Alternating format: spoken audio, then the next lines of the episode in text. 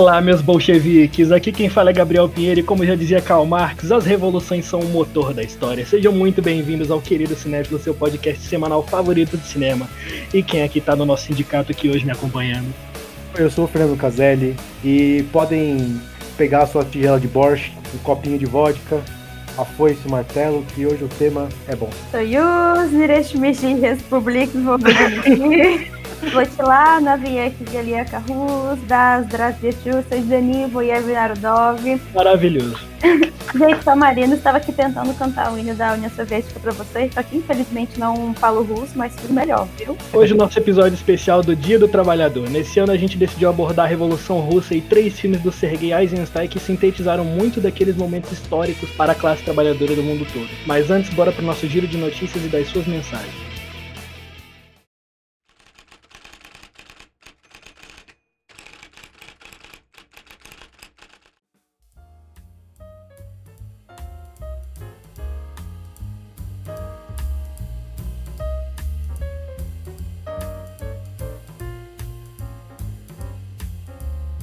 Finalmente o Oscar acabou. Todos nós, o querido cinéfilo, estivemos nos últimos dois meses com a cabeça focada na premiação e o resultado foi muito positivo pra gente. Tivemos vários textos e também dois episódios sobre a premiação. Para celebrar o fim desse período, nós havíamos feito um bolão interno e o nosso eremita do Oscar 2021, João Cardoso, que viu absolutamente todos os filmes indicados, ganhou. Ele acertou 14 das 23 categorias e ganhou o direito de escolher monocraticamente o tema de um episódio do nosso podcast. Então, parabéns, João. E para quem esteve ansioso, o episódio Senhor Sono acabou de ser gravado e já já a gente deve lançar ele.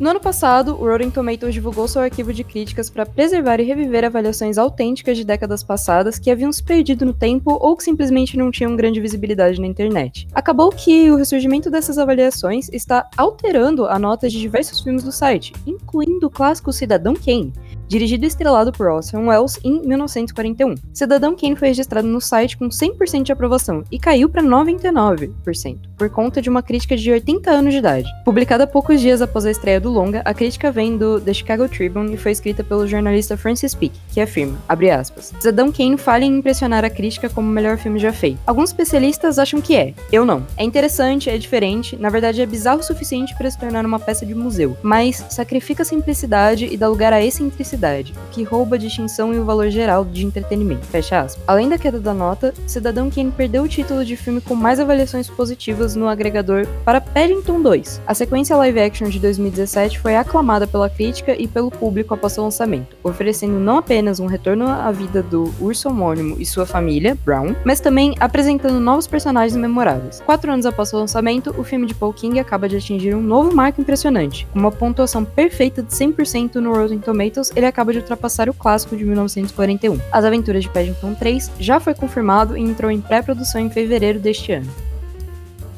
Stardust, longa que contará como Dave Bowie criou a persona de Zig Stardust em uma road trip pelos Estados Unidos, chegará às plataformas digitais em 26 de maio. O filme estará disponível no iTunes, Apple TV, Google Play, Now, Vivo Play e Sky Play. Stardust foi definido como uma história de origem pelo estúdio e mostrará as influências musicais que Bowie teve no início da carreira. O filme traz Johnny Flynn no papel principal, Jenna Malone e Mark Maron completam o elenco. A Warner Media Latin America anunciou essa semana que vai produzir 15 filmes originais por ano na região, nos próximos três anos, e um terço deles serão feitos no Brasil. As produções terão selo Particular Crowd, como parte de um hub de produção cinematográfica colaborativa para toda a Warner Media Latin America, incluindo as produções para cinema da Warner Bros. Os filmes irão abranger diferentes gêneros, como comédia, comédia romântica, terror, suspense e filmes para família. Salma Hayek fez questão de comemorar com Anthony Hopkins o Oscar de melhor ator recebido por ele no último domingo, dia 25, quando ele surpreendeu boa parte do público a bater o então favorito Chadwick Boseman. O artista de 83 anos recebeu o prêmio pelo filme Meu Pai, onde interpreta um homem que começa a sofrer com sintomas da demência. Ele não esteve presente na cerimônia e estava dormindo quando foi anunciado o vencedor na categoria. Salma celebrou o segundo Oscar da carreira de Hopkins, o primeiro foi por O Silêncio dos Inocentes, em 1992, dançando com ele, conforme o vídeo postado em sua conta no Instagram. Esse foi o giro dessa semana. Lembre-se que você pode enviar perguntas ou mensagens pra gente através do e-mail queridocinéfilo.gmail.com, informando seu nome e pronomes, ou nas nossas enquetes do Instagram, que é arroba queridocinéfilo. Estamos também no Twitter, mesmo arroba. Eu sou Giovana Pedrilho e muito obrigado.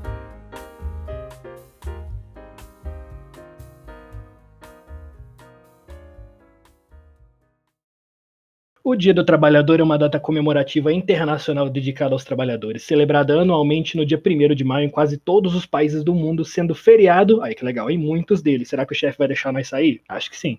Será que, tomara que a gente esteja trabalhando, né? Tomara. Nossa, é, é o primeiro primeiro de maio da história que a gente tá ansiando para trabalhar.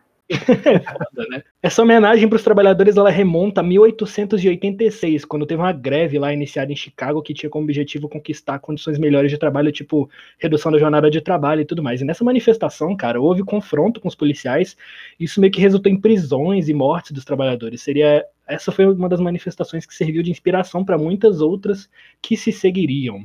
Quantos dias do trabalhador vocês já comemoraram trabalhando? Eu trabalho desde os 14 anos, fazendo bico no escritório dos meus pais, então 16. Ai, gente, tô com vergonha de responder essa pergunta. Fala? Eu nunca passei um dia primeiro de maio trabalhando Isso- porque isso eu não eu trabalho. Isso que eu ia falar. Assim, gente, olha, em minha defesa, eu já trabalhei e estou trabalhando, só que coincidentemente eu nunca fui no primeiro de maio. Mas esse ano eu vou estar. Bem-vindo ao proletariado. Sim, eu me vendo por um salário no final do mês. Ai, com a chegada dos imigrantes europeus no Brasil, essas ideias de luta pelos direitos dos trabalhadores vieram junto. Em 1917, foca bem o ano, 1917, rolou uma greve geral aqui no Brasil. E com o crescimento do operariado, dia 1 de maio foi declarado feriado pelo presidente, então, que na época era o Arthur Bernardes, em 1925. Vocês viram, né? 1917. Pra vocês verem a primeira convergência, Revolução Russa, Brasil, né? Nossa, Eu gente, parece que, parece que às vezes a história chega e fala, deixa eu sacanear com esses otários aqui e começa. Pra você ver como o tema que a gente vai falar hoje não é uma coisa isolada, né? Nossa, e pelo contrário, parece que a gente só repete, né? A, a história parece. Você já viram o símbolo do Ouroboros? Que é aquele, Já. aquele, aquela cobra que tá comendo o rabo, que representa a eternidade? Uhum. Cara, a história é isso, sabe? A gente sempre volta pelo mesmo lugar com outras percepções. E eu não, eu- fico pensando, olha a situação que a gente está vivendo hoje, por exemplo. Acabamos de entrar em lockdown, uhul, mais uma, mais um para nossa história. É, e aquela coisa, ah, ninguém pode sair de casa, ninguém pode fazer nada, blá blá blá, mas beleza, mas aqui a frota de ônibus está rodando 100% com ônibus lotados diariamente. Lockdown pra quem, né? Então, assim, É, é, lockdown, é lockdown pra quem? Exatamente, porque, porque o trabalhador não é gente, não, o trabalhador não, não corre risco de morrer. Então, assim, é super legal a gente sempre voltar nesse assunto, porque esse assunto nunca fica velho, pelo contrário, cara. Olha só, já fizeram mais de 100 anos de Revolução Russa. A gente teve algum avanço? Teve, mas vai, em comparação ao que a gente tem que fazer, existe uma eternidade pra frente. Uhum. E sem, e sem contar outro ciclo que é o da pandemia, né? Da, da gripe espanhola de 18. Caraca, velho, 100 anos depois, ai, gente, credo, tem, tem, tem, tem bicho ruim aí. Nossa, faz exatamente 100 anos da gripe espanhola mesmo. É isso. E assim, naquele, naquela época morreu muita gente, hoje está morrendo muita gente também. E acabou que a maior vítima é o trabalhador, cara. Porque, véi, é, é, é- é tão, é tão interessante essa relação, né? Que ao mesmo tempo que o trabalhador o proletário ele é marginalizado em relação ao patrão, o mundo só se move por conta dele. Então, assim, cara, re- realmente. é, parece uma coisa muito óbvia, mas não é o fato de que é o trabalhador que tem, que, que tem o mundo na mão. Tem uma, uma, uma, um- uma história interessante é aquela do, do Tim Maia da Paulista, que eu Conta mandei aí. Que eu mandei pra vocês, que na, na notícia da morte dele, que ele morreu de, de Covid, tá falando, ah, ele precisou voltar para trabalhar porque ele não tinha, não, não tava conseguindo se manter. O capital é uma, é uma, é uma mão no pescoço do trabalhador. E é isso, sem capital você não vive. Aí você, você tem que se. Na época de hoje, você tem que se matar para conseguir dinheiro, entendeu? Pois vamos de Revolução Russa então. Por que falar de Revolução Russa então no Dia do Trabalhador? Por que falar de Revolução Russa? A Revolução Russa basicamente inaugurou o que a gente chama de Era Moderna. Foi com ela que o século XX assim começou de verdade. Foi através dela que, assim, pela primeira vez, de forma consciente, a classe trabalhadora meio que se apossou do poder de Estado para ela mesma fazer política diretamente e governar o país, né, gente? Cara, exatamente. E, e eu, eu acho muito engraçado que as pessoas elas não pensam no referencial anterior na Rússia czarista para criticar a Revolução Russa. Porque, assim, tem ressalva? Gente, óbvio que tem. Só que se você for pegar o que, que era o regime czarista, gente, a Revolução Russa levou o, o, o país do inferno para o céu. Verdade. Cara, vocês, não- vocês assim. A, a- quem não estuda não tem noção do que, que era, sabe? A Rússia, gente, era um feudo gigantesco. Era um Cara, únicos mi- países 1900 Oi, amigo. Era um dos últimos países feudais, né? Um dos últimos países feudais, gente, era, era uma vergonha. Na Primeira Guerra Mundial, a Rússia foi massacrada. Cara, eles, eles assim não tinham senso de coletividade nenhum, sabe? Era a família real, os czares vivendo num luxo surreal, numa crueldade com, com os cidadãos, com nem eram cidadãos, é com servos, sei lá, enquanto eles viviam numa situação precária, de fome, porque a Rússia é muito frio. E vocês acham que a comida ia para quem, né? Vocês acham que a mesa de quem que estava cheia? Então, assim, velho Claro que a gente tem muitas críticas em relação à Revolução Russa, porque, pelo amor de Deus, a história América é isso, não existe o bem contra o mal, existem forças que se convergem o tempo inteiro.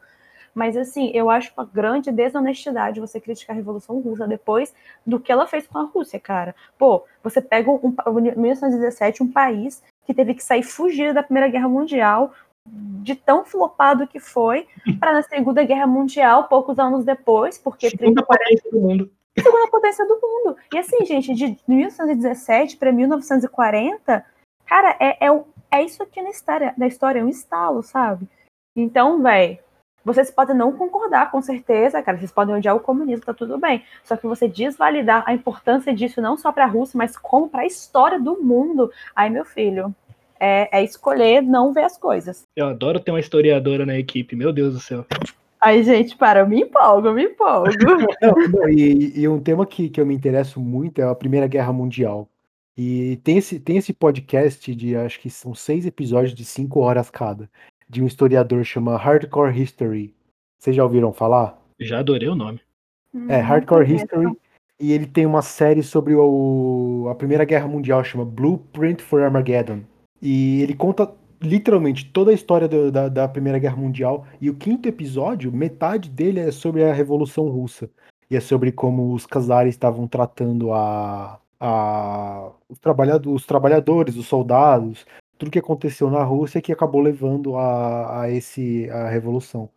E assim, quem, quem se interessar por mais, mais parte histórica, a parte mais histórica, eu recomendo esse podcast, está em inglês, é, é um pouquinho longo, mas ele, ele é uma das coisas mais bem pesquisadas que eu já ouvi. Enquanto isso, minhas referências sobre a Revolução Russa, Anastácia da Disney. Gente, inclusive, super problemático, que ele trata como se os czares fossem, pô, a, a, família gente boa, os revolucionários, como o lado mal da história, né? Cara, isso é muito interessante ao você pensar que é um filme norte-americano, né? Imperialista sendo imperialista. Totalmente. E os Estados Unidos, ele tenta até hoje, de mil e uma formas, desmerecer a Rússia. Mas assim, gente, claro que não tem como defender a Rússia hoje em dia, país tá, um, tá uma merda, eu admito. Mas enquanto tava, tipo, o o comunismo lá, pô, a situação era, era muito melhor do que a maioria dos outros países, sabe? Não foi perfeito? Não, vai, claro que não. Eu ia falar que por conta desses regimes dos czares na Rússia, principalmente no início da, prime do, na Primeira Guerra Mundial, foi isso o estopim, né, para o que a gente chama de Revolução Russa, só contextualizando um pouco. E essa soma desses fatores levou a essas manifestações populares que, assim, no fim do processo deram origem ao que a gente chama de União Soviética, que foi o primeiro país socialista do mundo que durou até 91, então durou bastante tempo. E a Revolução Russa, de que começou em 1917, ela foi um período de conflitos assim, que assim derrubou essa monarquia russa e levou ao poder o partido bolchevique do Vladimir Lenin. E foi a primeira vez, como eu falei, que operários, camponeses, os pobres em geral, eles romperam com esse papel de escravos dos grandes proprietários para poder levantar a primeira república que não era dos ricos, e sim uma democracia dos de baixos, né? Dos que viviam do trabalho. Isso é muito importante para se refletir hoje em dia, para a gente, sabe, tipo, talvez pegar algumas inspirações para hoje em dia, sabe? Fazer a democracia dos de baixo. É a força da, da, da consciência de classe, né? E, e, tem essa frase que ela abre o, um dos filmes que a gente vai falar, o A Greve, que é a força da classe trabalhadora está na sua organização. Sem organização das massas, o proletariado não é nada. O proletariado organizado é tudo. Boa organização significa unidade de ação, unidade de atividades práticas. É uma frase do Lenin de 1907. E ela que resume é, é, é essa parte da revolução, né? Uhum. A organização da classe trabalhadora para um fim. Gente, falando em Lenin, cara, se, eu, se, eu, pudesse mexer na história, eu queria saber como, como o mundo teria se configurado se o Lenin tivesse vivido, cara. Gente, vocês você já pararam para pensar que coisa louca um mundo desse tamanho, que a, a história, de, a história desse, dessa terra, de tudo, teria sido provavelmente completamente diferente caso um homem estivesse vivo. Vocês têm noção de que um homem tinha a capacidade para literalmente mudar a história se ele não tivesse morrido. Ele então, já assim, mudou, né? Não, é, mas tô falando, se ele tivesse permanecido, uhum. se, ele, se ele tivesse vivo, tudo que aconteceu depois teria, teria sido completamente diferente. Talvez o mundo fosse diferente hoje. Então, assim, é só para ilustrar para vocês um pouquinho o quanto isso, assim, foi, foi, um, foi um marco na história da humanidade, sabe? Não só da história contemporânea, mas da humanidade. Ai, gente, eu queria muito, eu, eu, eu, sou, eu sou muito cadelinha do Lenin, gente. Eu queria muito que ele estivesse vivo. Só os leninistas ao vivo aqui. Não, só os leninistas. Nossa, e assim, tudo bem, ele morreu. Outro, hein? Oi, Esconde o outro. O trotskista, o Trotsky. Gente, e eu ia falar do Trotsky também, tadinho. Eu acho ele muito incompreendido. Eu, por exemplo, preferia muito mais ele que o escroto do Stalin, né? Porque, gente, é. pelo amor de Deus, não dá é. pra defender o Stalin. O cara era um monstro. Tem, tem, tem, coisas boas e coisas ruins, mas as coisas ruins foram bem ruins. Ai, amigo, eu acho que assim, infelizmente, cara, as, as coisas ruins se sobrepujaram às coisas boas, porque, pô eu sou de esquerda completamente, obviamente todo mundo sabe disso, mas eu também tenho meu olhar crítico, né? O Stalin, cara, foi, foi um genocida, foi um, um ditador. Sim. Igual, pô, como que o cara conseguiu convencer todo mundo a aderir ao regime dele? Matando todo mundo que não concordava. É muito fácil, né? Então, é, infelizmente. Aí é fácil não ter oposição. Pô, aí é fácil ter oposição. Você se opõe, você morre. Mas, assim, independente do Stalin ter feito as merdas que ele fez, eu não acho que isso desvalida toda a ideia do Lenin, do comunismo, de forma alguma. Sim. Inclusive, tem aquele filme A Morte de Stalin, que é muito, muito, muito bom. É do Stanley Anoruti, que ele fez, é... fez aquela série VIP com a Julia Louis-Dreyfus. É uma comédia, é uma comédia sobre a morte, sobre a morte do Stalin. E tem um monte de comediante foda nesse filme. E a história é real. Ah, não, não conheço não, amigo.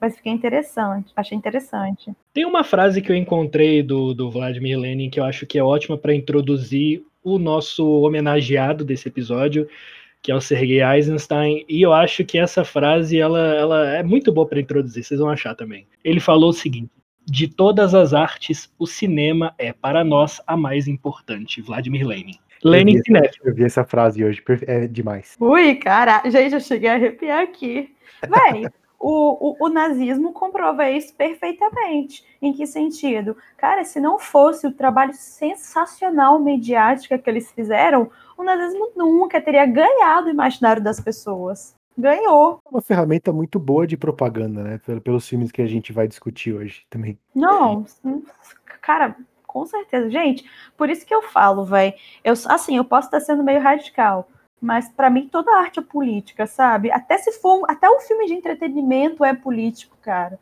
Radical é aquele que entende as raízes. Isso. Hum, Olha. Real. Porque, pô, pra mim, o, o, cinema que foi uma arma de, de manipulação e de progresso ao mesmo tempo, você vai querer tirar o termo político em cima disso, gente? Vai, pra mim não dá é a arte, a pintura, a literatura, cinema. É tudo política. isso é, é, política e social, velho. Não, não, não, não tem como. Toda arte é necessariamente política. Gente, inclusive, eu vou pedir aqui um pouquinho rapidinho, só que para indicar para vocês um filme, que se vocês tiverem interesse em um pouquinho sobre essa questão do cinema, da manipulação, especialmente no nazista, nazista, nazista, assistam o filme Mephisto. M-E P-H-I-S-T-O. Vocês, vocês vão ter todas as suas dúvidas respondidas nesse filme. Então fica aí minha indicação. Agora bora voltar.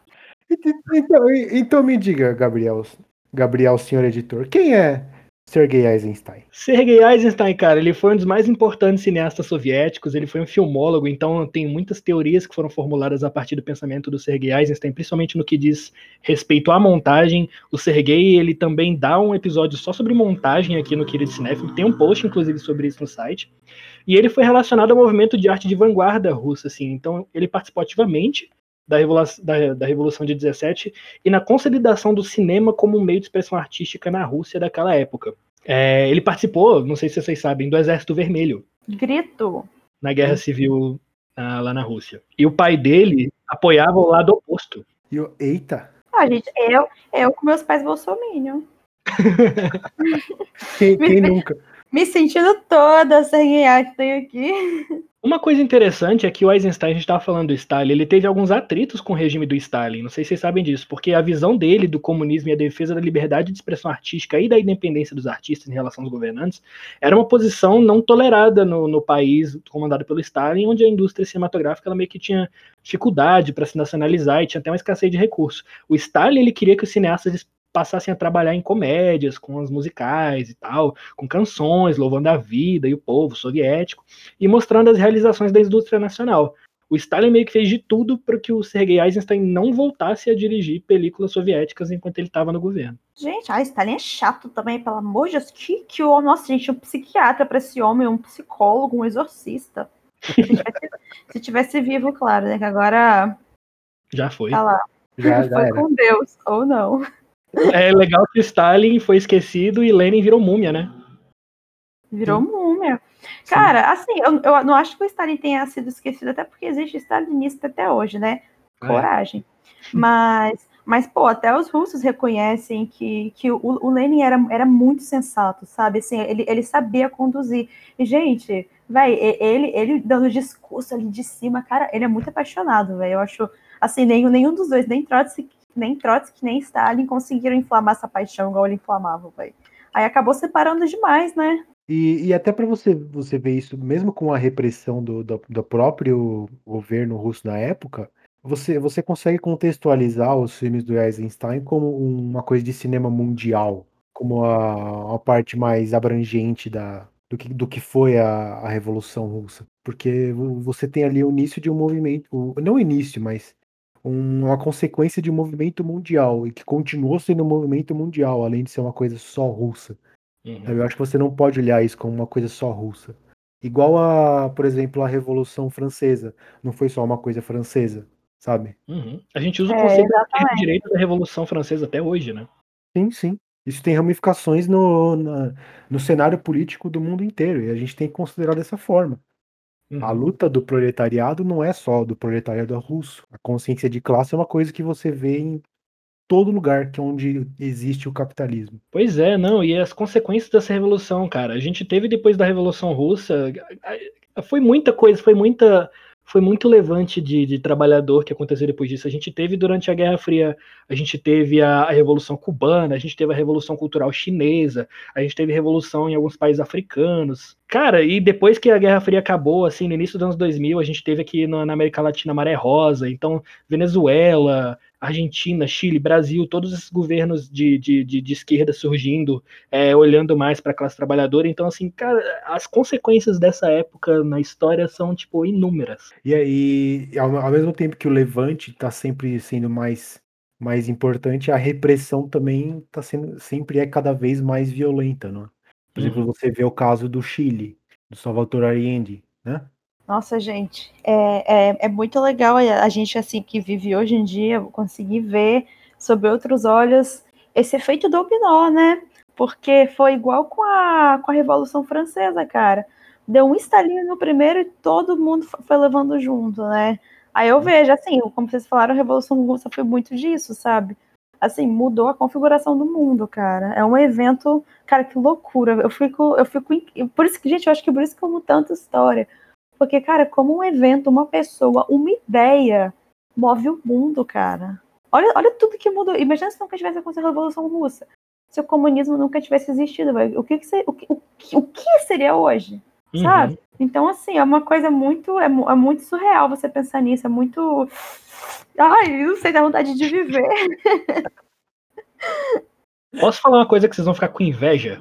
Ai, meu Deus. Lá Por vem. favor. O Eisenstein, ele fez o A Greve com 26 anos de idade. Uhum. E o Encoraçado Potemkin, que é tipo um dos maiores filmes já feitos, e não sou eu que tô falando, com 27. Caralho. Marina com 25, cuida, cria um cachorro. Você tá um ano de fazer sua obra-prima, dois anos de fazer sua obra-prima, Marina. E, amigo, tô escrevendo meu livro, hein? Vai Ai, que legal. que vai. Ah, eu, eu tô com 30 já e eu não vou nem comentar.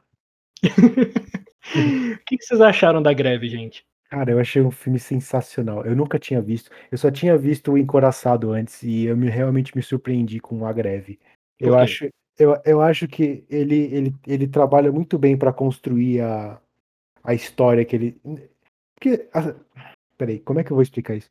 Esses filmes eles não são sobre a história deles, porque se você for ver, tipo, a história é, é, é meio, meio que jogada, sabe? O filme é sobre o tom dele.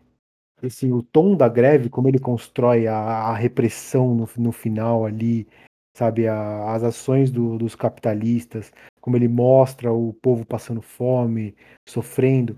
Isso, é, é, é essa é a mensagem da greve, sabe? Uhum. E eu, eu acho um filme, um filme de um filme de, de, ideologia pura, sensacional. Eu achei incrível como ele é um filme sobre uma ideia, né? Ele não é sobre uma, ele é sobre um acontecimento, ele é sobre um, um, um trabalhadores de uma fábrica na Rússia pré-revolucionária em 1903, é, mas ele é sobre uma ideia, né? E ele é até meio didático em relação a isso. Sim, é filme de professor de história. Sabe aquele professor comum, né? Que é diferentão, que usa o cabelo grande no rabo de cavalo? Véi, hum, todo mundo é um professor assim. É o tipo de filme que ele vai passar. Eu tive alguns. Quem não, né? Eu, tudo pra mim é esse arquétipo. É muito engraçado como você percebe que nesse filme Einstein, em vários momentos, ele apresenta meio que imagens de animais como metáfora para a condição de vida dos trabalhadores. Vocês perceberam cena, isso? A, a, cena final é muito impactante por causa que da, da, dos cortes para eles matando aquela, aquela vaca. Inclusive, trigger warning, eles matam a vaca no final do filme, é meio aterrorizante, mas tá lá a cena. E tem, tem uma cena de um cavalo também no, em outubro. Sim, é. eu acho que o Eisenstein gostava de filmar animal, sei lá. Eu gosto da forma que a greve aborda meio que o coletivismo em oposição a, tipo, ao individualismo da, da, das classes, sabe? Sim, o que, o que torna, o que faz a. É porque a frase que eu falei agora há pouco sobre a força da classe trabalhadora, ela abre a greve. E ela é sobre isso, sobre a unidade, a união da força da, da classe trabalhadora. E o jeito que, que os, os donos da fábrica tratavam os, os trabalhadores, o jeito que a repressão contra eles é organizada também. É sobre isso, sobre a união. Ah, gente, eu acho que, que a greve é um, é um, é um mecanismo, uma forma de, de, de você reconhecer qual que é a sua importância como trabalhador, né? Porque, pô, cara, é, a gente pega, por exemplo, na história do, do, Brasil, as grandes greves, elas moveram a história brasileira.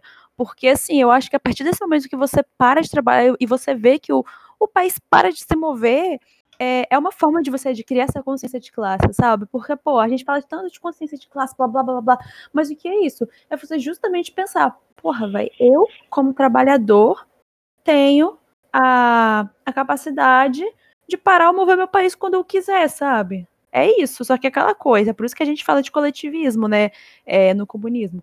Porque um, se um fizer isso, nada vai adiantar, ele vai ser mandando embora e entrar em outro lugar, mas pô, se outro fizer isso, aí, aí você já, você já faz um, uma cosquinha, você já começa a incomodar, o patrão já sente um, aquele beliscão, né? É, então, assim, a, a, greve, cara, é o momento onde ele, eles conseguem reconhecer isso, sabe? A, a força desse coletivismo.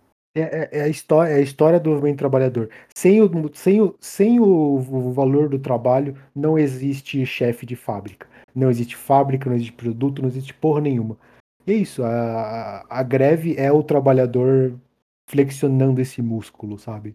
Ah, a, meia, a metáfora. E é isso, o, o, o capital é, é o controle da força da violência. Até porque você vê no final desse filme a repressão extremamente violenta contra o trabalhador.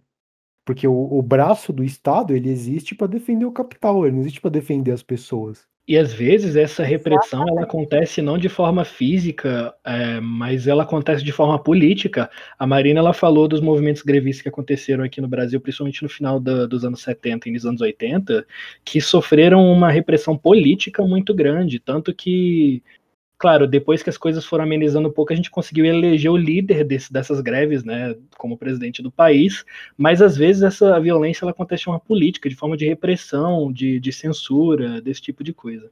Gente, é engraçado que não é nem repressão política, mas social também, né?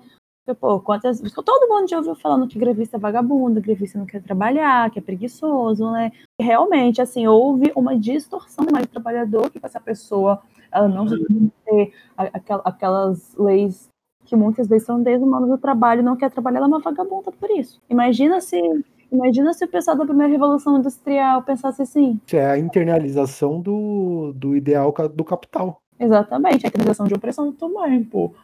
Você pega, pega aquele filme do Charlie Chaplin, tempos modernos. Imagina você chamar aquela pessoa de vagabunda porque ela não queria passar 12 horas fazendo o mesmo movimento o dia inteiro. Então, assim, é, a, a, greve, cara, pô, claro que a gente tem nossas ressalvas em relação a tudo, porque também em alguns momentos envolve politicagem, envolve interesses por, por, por trás, né, por debaixo dos panos, mas foi como a gente falou mais cedo, não existe esse maniqueísmo que é certo e que é errado na história. Existem lutas de interesses. Mas, em geral, pô, a greve é, é um mecanismo muito interessante, é, é válido, sabe? Eu acho de qualquer forma válido. Inclusive, você, você, você lê, Gabriel, você lembra da, das reivindicações dos trabalhadores no filme? Lembro, eram coisas básicas. Trabalho dia de 8 horas, 6 horas para os menores de idade. E para as mulheres. tratamento- é, e tra- Não, para os menores de idade, eles falaram. Sim, para os menores e para as mulheres, no caso. eu É. acho. E o tratamento humano, humano pelos gerentes, cara. Tipo, o que, que é isso, cara? Isso é mínimo. Isso é mínimo. E aquela cena dos, dos, dos chefes discutindo a- as reivindicações, que eles pegam, derrubam o negócio do sapato, eles pegam a reivindicação e pro sapato. Muito Não, eu louco, gosto muito de como o Eisenstein ele representa o capitalista nesses filmes. É muito engraçado. É bem assim que eu imagino mesmo, cara. É muito engraçado. Sim, sim. É, é- é- assim, é um filme de propaganda, então é exagerado, mas você vê ali onde tá a mensagem. sabe? É. Tão efetiva que agora vamos para o Encoraçado Potemkin, que é a mensagem do filme junto com o Cidadão Kane é considerado dois dos mais importantes filmes da história do cinema. Você vê onde é que o menino chegou com 27 anos. Então, em Coração, Eisenstein ele apresenta uma versão dramatizada de uma rebelião que ocorreu em 1900. Então, basicamente é um navio e tem um motim contra as condições de trabalho dentro desse navio. Eles têm que comer carne podre, cheia de larva. É, acontece um monte de coisa. É nesse que o, que, o, que o marinheiro morre, o Fernando. Sim, sim, sim. É, o médico do, do navio vem e fala que a carne tá ótima, e a- aí eles, eles pegam todos os, os trabalhadores do navio, colocam e falam quem, tá, quem não tá satisfeito com a comida, né? Uhum, Aí quem não tá satisfeito, eles falam, ah, vou prender vocês. Aí uhum. alguns deles se rebelam, tentam. O que eles tentam fazer? Eles tentam pegar uma arma de alguém e eles, eles, eles apontam as armas para um grupo de trabalhadores, aí começa o motim. E aquela cena da escada, cara. A cena da, da escada. A cena da Conta, escadaria. contextualiza aí pra gente a cena da escada. A a- depois do, do motim, o navio, o navio para na, na cidade de Odessa e começa a ter o apoio dos locais da, cida, da, da cidade, né? E eles começam a levar comida pro, pro, pro pessoal do, do navio. E enquanto isso, a, a- o governo czarista, ele, eles sabem, descobrem o que aconteceu e eles mandam uma repressão violenta. E assim, e, e tá tendo uma, uma, uma, uma manifestação. O pessoal tá jun- junto ali na, na praça pra, pra dar comida pro pessoal do, do navio, não sei Porto, o quê. né? É, é uma cidade portuária, né? Uhum. E de repente chega o exército e começa a matar todo mundo lá naquela escadaria. É uma das, e virou uma das cenas mais impactantes do cinema. Uma cena que nem era pra estar no filme, na verdade. Você viu isso? Por que, que não era pra estar no filme? Porque não é um fato real. Eles tiveram que, tipo, criar uma cena pra demonizar ainda mais o governo e pra encher o, o tempo do filme. O cara tirou isso da cabeça dele, mano. Sim, tirado do cu, completamente. Cara, eu achei muito legal você comentar essa parte do doutor que falava que a carne estava boa e quem, ach... e quem reclamava disso ia com Deus, né? Porque é justamente o que a gente estava comentando antes. A gente não, assim, o trabalhador não tem o direito de reclamar de uma coisa que está claramente problemática, velho. Assim, é, é como se o patrão estivesse fazendo um favor para ele. Ah, tô te dando carne podre, mas tô te alimentando. Pô, que, que condição você bota a pessoa fazendo isso, sabe? Uma condição de desumanidade, de marginalização. E é, e é, e é sempre assim, né? Sempre o trabalhador reclama e é ruim, ele quer demais, sendo que, pô, velho, você quer ser tratado como ser humano do seu trabalho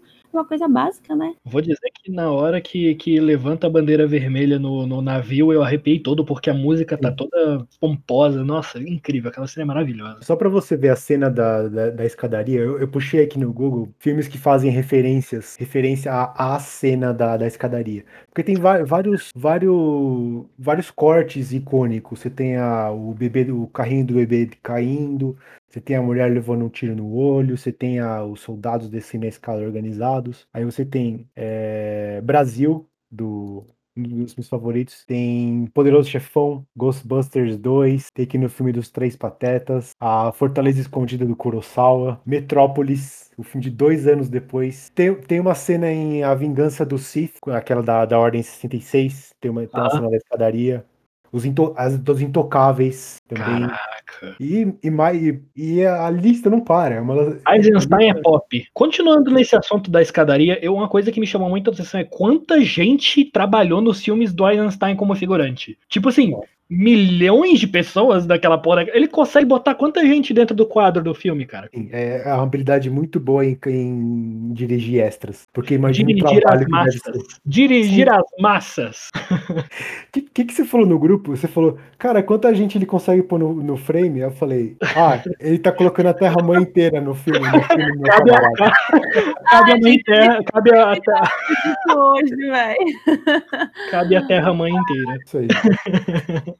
Mas é isso, é, um- é o coletivismo extremo, né, cara? É muita gente dentro do frame do- dos filmes do cara. Isso é sensacional. Inclusive, o, o final do Encoraçado Potemkinha é, é um dos finais assim mais importantes e impactantes do, do, do cinema soviético assim que eu já vi. Você tem aquela cena de ação tensa, sabe, Uhum. nos moldes que é hoje, sabe, a música aumentando, o ritmo da acelerado. edição, sim, o ritmo da edição também cortando mais rápido e entre várias vários lugares, várias cenas que é uma da- das inovações aí do Eisenstein. E aí você, você tem, ao invés de, dessa batalha que você está esperando, você tem os, os, os outros navios chegando para adicionar a luta, sabe? Uhum. Deu um quentinho no coração. Sim, nossa, você nem me fala, depois de toda aquela tensão, aí você dá um respiro. E vamos pro nosso último filme do Sergei Eisenstein de hoje, que é Outubro. Outubro foi o filme que o Sergei Eisenstein ele fez para acho que os 10 anos da Revolução de 17. E aí o filme ele já se inicia com os festejos depois da Revolução de Fevereiro e estabelecimento do governo provisório daquela época, retratando a derrubada do monumento em homenagem ao Czar. Então você vê toda aquela galera derrubando a estátua gigantesca. Aquela cena é muito bem montada, eu achei muito interessante. E aí o filme, cara, é muito impactante. é, A e aí o filme tá de cara, na sua cara, sabe? é derrubando literalmente o, o Kizar na, na, na estátua. É isso, sensacional. povo, sabe? É o povo puxando a, Isso, puxando a é, estátua. é incrível. E o filme ele acaba demonstrando esse período de fome e guerra durante o governo provisório, e aí, além do tempo, ela avança até a Revolução de Outubro, que é dramatizada com os intertítulos, assim, apontando as datas de cada evento. E, cara, o Vladimir Lenin, o casting de Vladimir Lenin foi incrível, porque realmente parece o Lenin na cena. E, e a presença também, né? Como ele é Sim. mostrado. Ele é sempre mostrado meio de longe, em cima do povo, com uma bandeira, sabe? Aham. Até a cena final é um, é um discurso dele. Não é como. Eu acho que não é como o Lenin era, mas como é o Lenin é lembrado, sabe? Porque tem todo um imaginário muito grande em cima dele, né? Que assim, pô, a gente gosta dele e tal, mas é pô, a gente conhecer a imagem dele que ele representou, não quem ele era. É, a per- é- é muito mais a persona dele do que quem era o homem, sabe? Não, é tudo que tudo que ele estava mesmo. Era um nome, Vladimir Lenin, um homem por trás, o homem por trás do nome, a gente talvez nunca conheça, mas o nome, a imagem. Uhum. E, e, assim, essa foi a primeira vez que eu vi o Outubro, né? E eu, eu adorei a, o. que é quase, um, do- quase que um documentário. Sim. Sabe? A versão que eu assisti, ela começa explicando um pouco sobre o filme. Ela fala que. Eles falam que ele foi filmado em muitos dos lugares que, que realmente aconteceram as coisas. Sabe? Caraca, O, pala, o Palácio de Inverno ainda era o mesmo, sabe? aquela cena é ótima da invasão do Palácio de Inverno. Sim, e foi, no, é, foi filmado no próprio Palácio de Inverno. Nossa senhora, que incrível. Sim, Chique. até chique. muito, eles falam que a cidade ainda era a mesma. Muitos dos extras participaram dos eventos quando estavam lá. Tem, tem uma, uma pessoa importante que eu não lembro o nome agora que estava no filme, também estava durante a Revolução. Isso é quase, é quase um documentário, sabe? É dramatizado, é, é, tem, a- tem a 10 anos de história olhando para trás, mas assim, é, é quase que um documentário. Eu ado- adorei isso. E é uma história muito interessante a forma como que o partido bolchevique ele se organizou, derrubou o governo provisório, e aí ele foi apoiado naquela época pelos partidos socialistas mais moderados, mas aí depois ele impôs o governo socialista soviético com a invasão do Palácio de Inverno e o discurso do Lenin. Nossa, é, é, sabe, eu achei que é literalmente isso que você falou, parece um documentário. E assim, é muito engraçado porque são só 10 anos depois do que realmente aconteceu. Então, realmente, tipo, tudo isso contribui para que a, a- a- você falar, ah, mas a ambientação parece mesmo que era de 1917. Mas, mano, esse filme é de 1927, meio que as coisas ainda eram muito parecidas. Então, eu, eu quase trato isso como um documento histórico, o, o outubro. É totalmente um documento histórico. Que você, ah, por exemplo, você pega o exemplo dos, dos figurinos. Sabe, o figurino não é uma coisa que eles tiveram que refazer. Provavelmente estava no armário da galera, Uhum. ainda, sabe? É, é uma história que estava muito recente, mas que você tem 10 anos aí para refletir sobre essa história. E essa é uma história já mastigada por 10 anos. Por isso Uhum. que você consegue contextualizar ela tão bem como, como esse filme faz. E assim, é, é uma história bem largada, bem jogada, sabe? Que você já tem que conhecer os fatos. Por quê? Porque é um filme que foi feito pro pessoal que tava vivendo ali na, nessa época que eles já conheciam alguma coisa. Uma coisa que eu achei interessante é que esses filmes eles não têm personagens que você pode se ligar, sabe? Ele Sim. é sobre, ele é sobre o povo. Ele é uma contar história meio contar a história meio de uma forma sociológica ao invés de pessoal, sabe? É, não, não- não é um filme sobre um personagem, é um filme sobre uma ideia, né? E esse é o filme que faz isso melhor, eu acho. Eu concordo. E, inclusive, uma curiosidade do outubro é que, que o Gabriel tava falando de, de quantos extras eles conseguem. Mais pessoas se machucaram filmando a cena da, da invasão do palácio do que na, na invasão real do palácio, cara. Caraca. Que isso, gente. Não, Foi uma, foi uma- foi uma invasão violenta, mas foi, também uma! Mas foi também uma filmagem violenta. Caraca, que merda. O cinema, o cinema aí avançou bastante na proteção do- do- dos atores, dos extras. É, sindicato. Sim, Sindicato. isso aí. Aí. Sindicato dos trabalhadores de cinema. Conquista dos trabalhadores do cinema, da, da indústria cinematográfica. E, e uma coisa que, que eu adoro nesse filme, porque ele foi feito dois anos depois do Encoraçado e do A Greve, né? Você, você vê que ele coloca muito mais elementos metafóricos no, no, no filme. Você percebeu isso? Mais ou menos. Por exemplo, tem no começo tem aquela cena da, dos ídolos religiosos, Ah, que ele sim. começa a mostrar, cortar com o, o Nicolau II, aí tem o Buda, aí tem a- aquele, aqueles ídolos, aí tem Jesus e não sei o quê. Sabe, Pra mim é, uma- é um, é um pulo muito importante na, na, na edição do, do Eisenstein, sabe? Você colocar, começar a colocar um negócio muito mais metafórico do que objetivo, sabe? É, um dos filmes- é, é- é o filme mais experimental dele, o Pavão, sabe? Ninguém, Uhum. ninguém sabe o que quer dizer o Pavão até hoje. Os mistérios de Sergei Eisenstein. Eu gosto como esses três filmes eles fecham uma trilogia, né? Esse filme ele termina com esse novo governo estabelecendo ali uma nova ordem, decretando paz nessa nova terra revolucionária.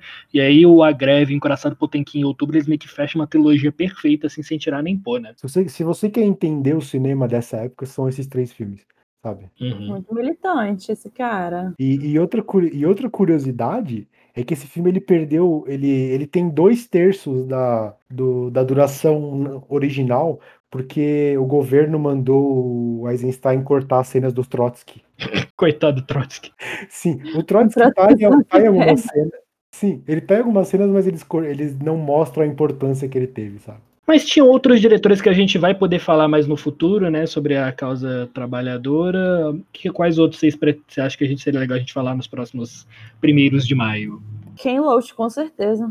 Ah, é? Com certeza. Gente, não, pra mim eu penso em, em diretor que fala sobre a causa é, dos trabalhadores, eu penso no Ken Loach. Todos os filmes dele têm esse apelo, velho. Tudo pra mim, tudo, tudo, tudo na minha vida. Tem um documentário chamado Harlan County, eh, USA, que é sobre uma greve de 13 meses de uma cidade de, de uma cidade inteira que trabalhava para uma mineradora nos Estados Unidos, de uma diretora chamada Barbara Koppel. E Uhum. se eu tiver aí no próximo, primeiro de maio, eu vou querer falar desse filme, cara. Cara, eu indicaria dois brasileiros. O primeiro, obviamente, o Eduardo Coutinho, que fez o Cabra Marcado pra Morrer, e o Peões, que Amo, Eduardo. Tudo. Cara, eu acho que o maior documentarista que já andou sobre esse país. E o outro é o Leon Hirschman. O Leon Hirschman, ele fez o ABC da Greve, que é um dos filmes mais importantes que retrata justamente aqui, aquelas greves que a Marina e a gente falou, do final dos anos 70 e nos anos 80. É muito incrível o filme do, do Leon e sobre toda essa galera do, do ABC Paulista que fez essas greves naquela época. Nossa, eu acabei de puxar aqui no MDB, ABC da greve. Diretor Leon Risman, estrelas, Leia Bramo, Luiz Inácio Lula da Silva, Vinícius de Moraes. Tipo, caralho,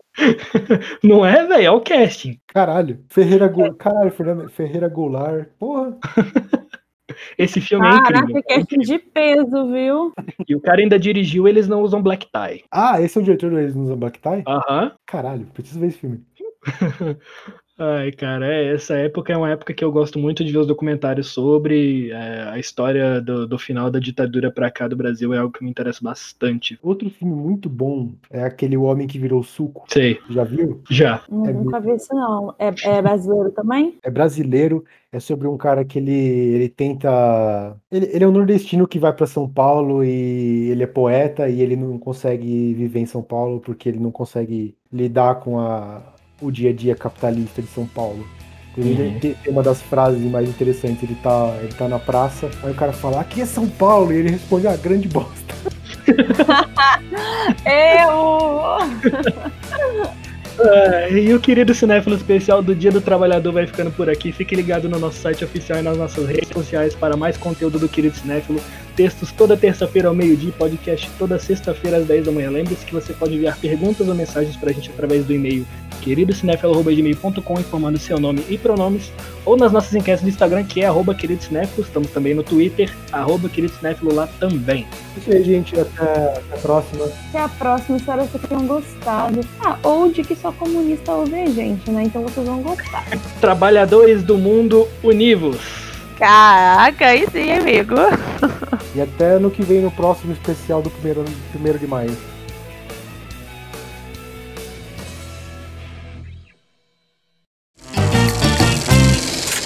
A equipe do Querido Cinéfilo é formada por André Germano, Fernando Caselli, Gabriel Pinheiro, Giovana Pedrilho, João Cardoso e Marina Rezende.